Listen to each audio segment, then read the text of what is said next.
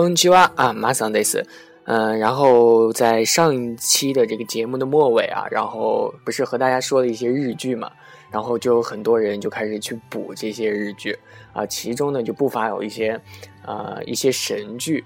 啊，这些神剧呢，其实大家补这些剧的时候都是要看的啊，这些神剧是必看无疑的，那其他的剧看不看都无所谓了啊，比如说这些半泽直树啊这些剧啊，可能大家。啊，就比如说这些剧，其实都是，呃，大多人都看过了，但是还有一些人就没有接触过，没有看过，然后他们就一天看三四集啊，四五集的，我就觉得非常恐怖啊，什么经历？然后他们呃三天左右就看完了嘛，就看完这个半泽直树了，然后就问我就说，啊，因为剧中大家看过半泽，其实都知道，就是有几个挺经典的画面吧，就是呃半泽。嗯，给这个大和田啊，给常务这个下跪的一个场景，还有最后啊反击，就是常务又反过来给呃这个啊半泽下跪的这个情景，然后他们就问我，就是说这个下跪，然后是不是就是比较平常的一件事？然后他们因为根据了以前的一些就是对日本的了解吧，就是觉得日本的这个下跪其实是比较容易的，还是怎么着？然后就问我。啊，其实，呃，并不是这样子的啊。大家从这个日剧里其实也是可以看出来的。当时，呃，让这个半泽给大和田下跪的时候，其实他是非常不情愿的。然后最后大和田反过来的时候，也是特别的不爽这种感觉。所以说，从呃这儿可以看出来呢，就是说，呃，这个下跪其实并不是说就是在日本就是那么的低贱，就是那么的平常。呃，其实，呃，这个下跪也是分好几种的。对，嗯，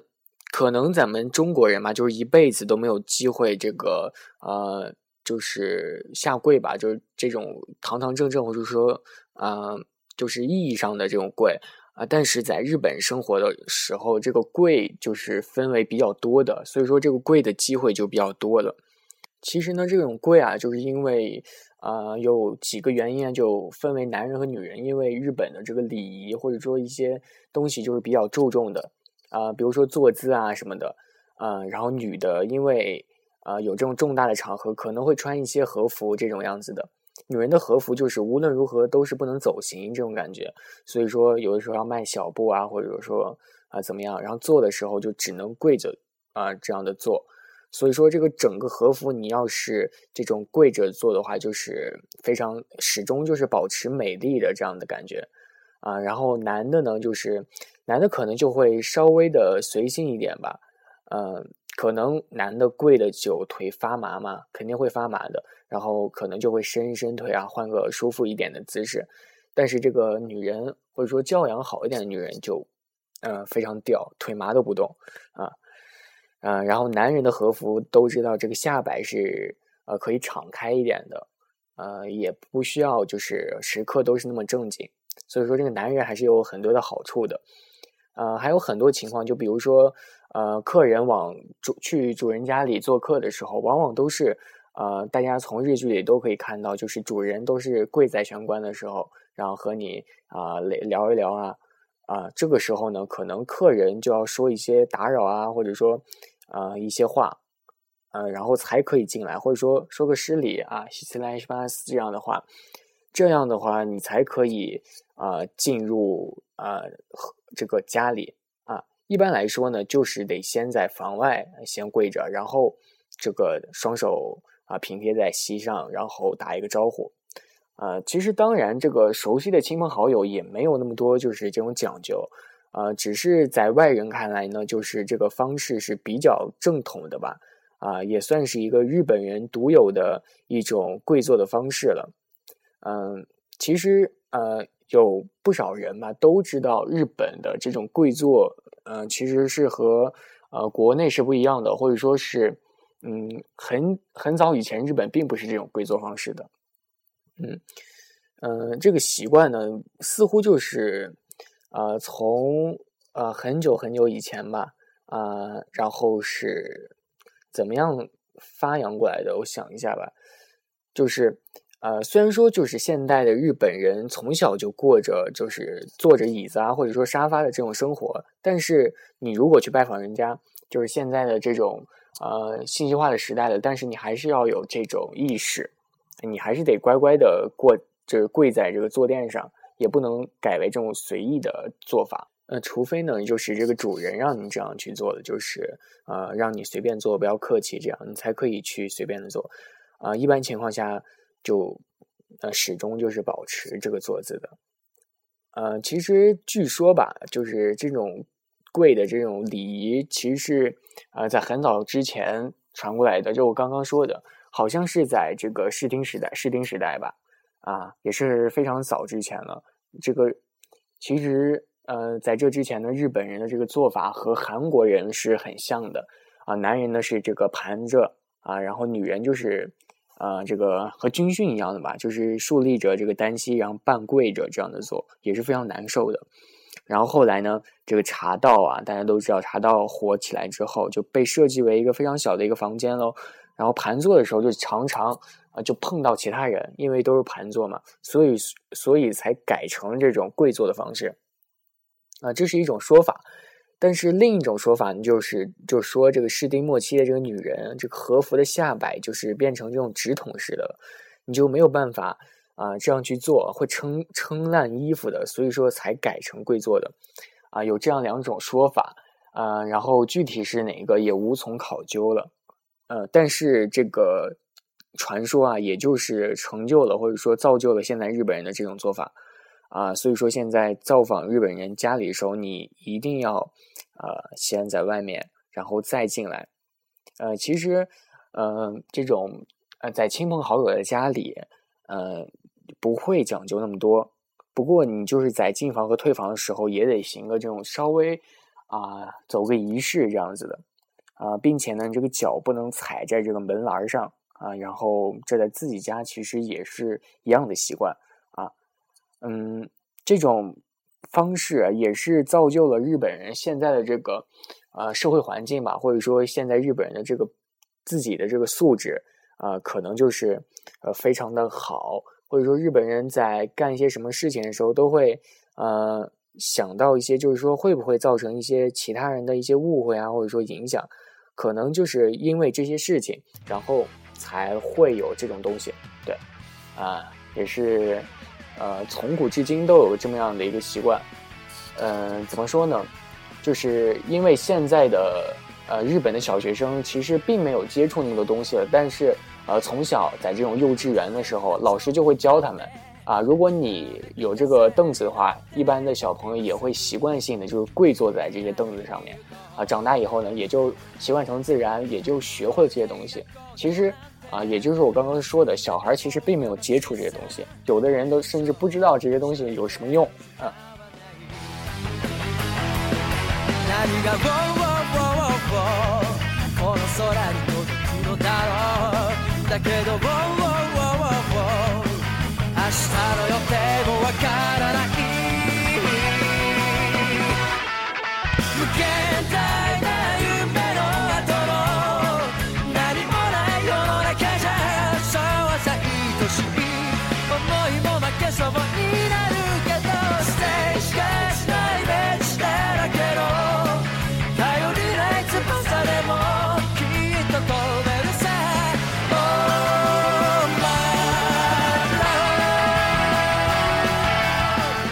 然后刚刚给大家说了，就是这么多这个跪坐的东西啊，其实我觉得也该和大家就是说详细的说一下这些东西啊，因为大家可能之后有机会，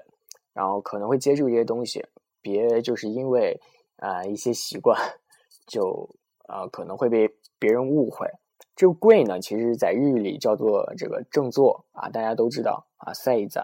这个正坐呢，其实就是呃，在各种坐姿中啊，就是你非常正式的一个做法啊，就是最为正式的一种做法，就是正坐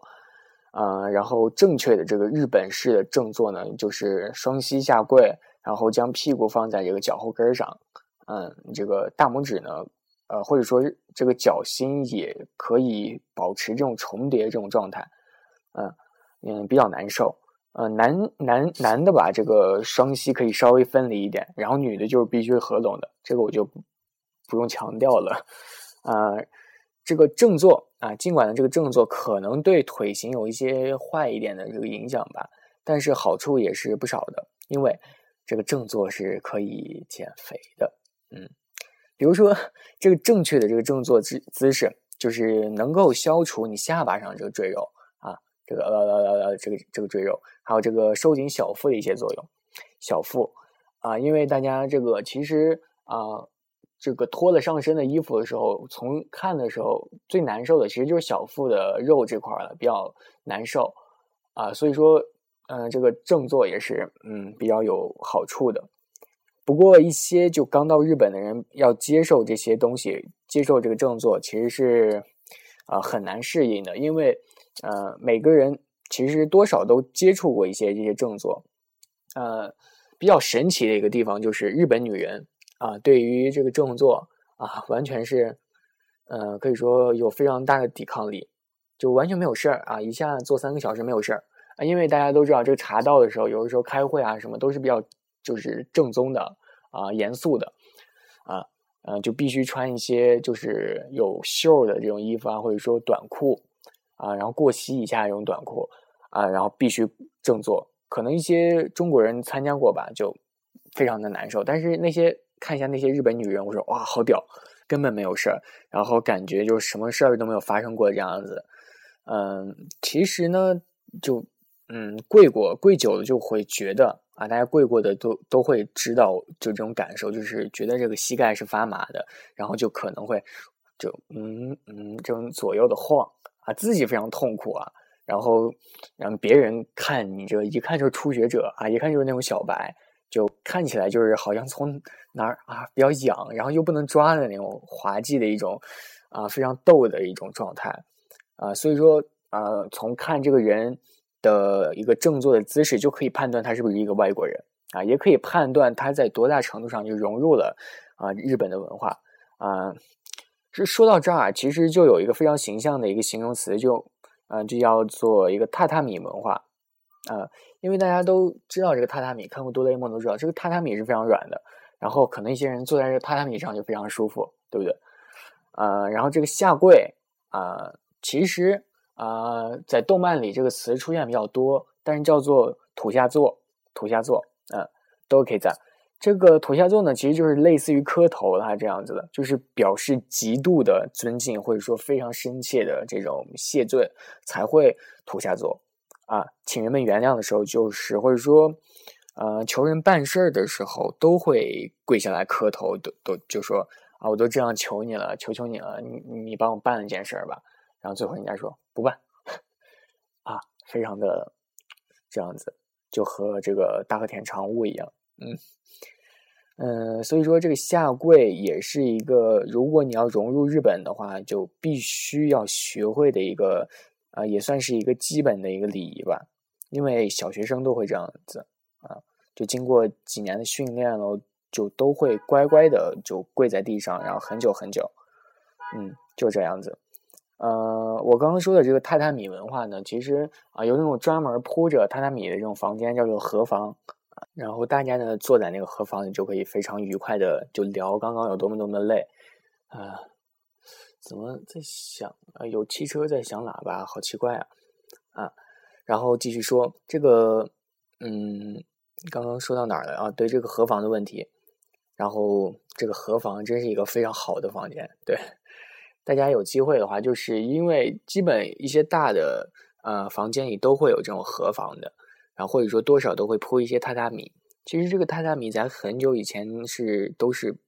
呃，每个家庭都会有的。但是在现在的话，这个榻榻米可能就是铺的有一些少，然后多少都是一些沙发或者说这样的东西。对，嗯，然后就是，呃，我刚刚说的，就进门或者说退门的时候，呃，就是去拜访别人家的时候，有一些。啊打招呼啊，这些其实都算一个呃基本的一个通行的仪式吧。呃，因为日本的一些乡村啊，呃等地或者说是都有这种神庙啊，里面就有这种地藏菩萨，然后就有一些村民啊，或者说一些外来的人都会在呃地藏菩萨前面，就是说。啊，如果你是来旅游的，你就可以祈求一些平安啊，或者说报告自己就是平安回来的一些这样的东西啊。所以说这个习俗呢，就呃可能可能说扩大了，或者说缩小了啊，大至一个省、一个市、一个州啊，小至一个村儿，都是啊很有可能的。不过外国人呢，就可能会觉得这些东西就啊真麻烦啊，这种情绪在吧。啊，不过呢，这个啊，我刚刚说的这些仪式都是有，都是存在的。呃，因为啊，因为有这种东西，所以说日本的这些东西都是没有啊，从古至今流传下来，没有丢失啊，也能一步一步的保留下来，也是一个比较神奇的东西啊。但是这个仪式啊，大家不要被我刚刚说的这么多话给绕晕了，并不是说只有日本才有这些东西。啊，比如说咱们，呃，欧洲啊，有这种阿尔卑斯山啊，还有这个啊安第利斯山脉啊，这种全球主要的这些山顶都有一些，呃，就当地的少数民族留下来的一些古代的遗迹吧，啊，然后甚至有这种希腊啊，或者说雅典这种东西，因为古代的这个斯巴达啊，斯巴达大家都知道都是一个比较善战的一个民族，啊，啊，这个战神。嗯，斯巴达，对，就是这个斯巴达的勇士嘛，然后也是非常的，呃，非常的雄壮。不过他们在征战之前都会要去一个遗迹拜一拜的，啊，因为也是多少有一些这种信信神的这种信天的这种心理了，啊，然后嗯，每次远征的时候也都会去拜一拜这种宙斯啊这种神，对。嗯，所以说世界各地上这种神奇的文化吧，呃，都是，呃，可能外人都是不太了解，但是在当地的人都会认真的去做好这些事情，因为心中的信仰，啊，可能就是高于一切的东西吧。嗯，然后最后呢，就是有很多人啊，就觉得这个片头非常的好听，片头 BGM 非常的好，啊。这个，然后就问我是什么，啊，其实，啊，说实话，我也不是太，太明白的，啊，因为这个 BGM 呢，是我从众多的这个空之境界中的一首曲子，然后找到的，呃，这个曲子应该是，呃，第一首吧，啊，然后名字它并没有一个非常确切的这样的一个名字，然后啊，不能告诉大家这个名字。啊，非常的抱歉，大家可以的话可以去自己找一下，然后，啊，因为大家要要嘛，我就把这个单独的一个曲子之后呢，啊，在啊最近把这个曲子放在，呃我的节目里，然后大家可以去下载，啊，然后没有我这个烦人的人说的话了，大家可以去下载了，嗯，就这样。